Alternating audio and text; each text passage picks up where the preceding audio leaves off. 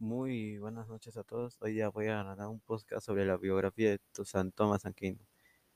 Eh, Santo Tomás Aquino eh, fue un sacerdote y teólogo de la orden demoníaca del catolicismo romano. Es reconocido como uno de los más grandes filósofos de la tradición eh, escolástica, definida como un movimiento teórico que domina gran parte de la Edad Media y que utiliza la razón para comprender las revelaciones religiosas del cristianismo.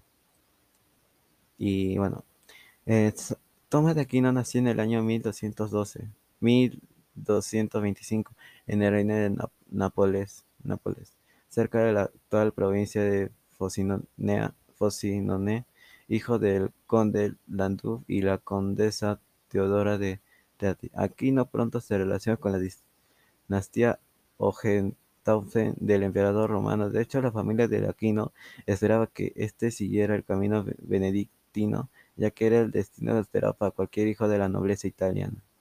Por lo mismo, Tomás de Aquino comenzó su formación en el Instituto Educativo y Religioso muy pronto, a los 16 años, dejó la Universidad de Nápoles, donde había estudiado con los dominicanos y franciscanos, que a su vez había presentado un desafío para el clero del momento.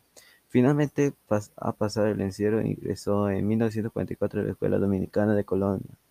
Después de haber estado durante muchos años en Francia, donde desarrolló gran parte de sus obras, Tomás de Aquino regresó a Nápoles y murió en la misma ciudad el 7 de marzo de 1275 por una enfermedad repentina y algunas versiones de que cuentan en la realidad su muerte fue provocada por un rey de Sicilia quien lo envenenó por conflictos políticos de 50 años. Después de su muerte, Tomás de Aquino fue canonizado y reconocido como uno de los intelectuales más representativos del medievo.